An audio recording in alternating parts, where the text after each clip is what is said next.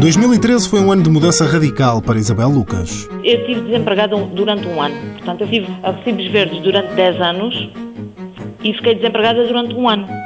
Tinha que mudar de vida porque sou casada, tenho uma filha e esta é a minha área preferencial. Eu gosto muito de idosos e sempre foi o meu intuito ter um lar de terceira idade.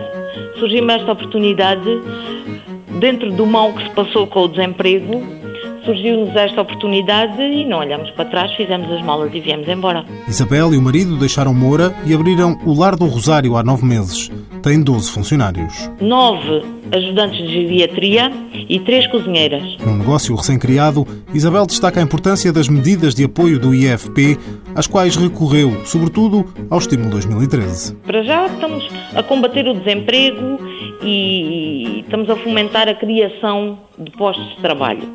Em empresas pequenas, como é o caso da nossa, este tipo de estímulos, este tipo de incentivo faz toda a diferença.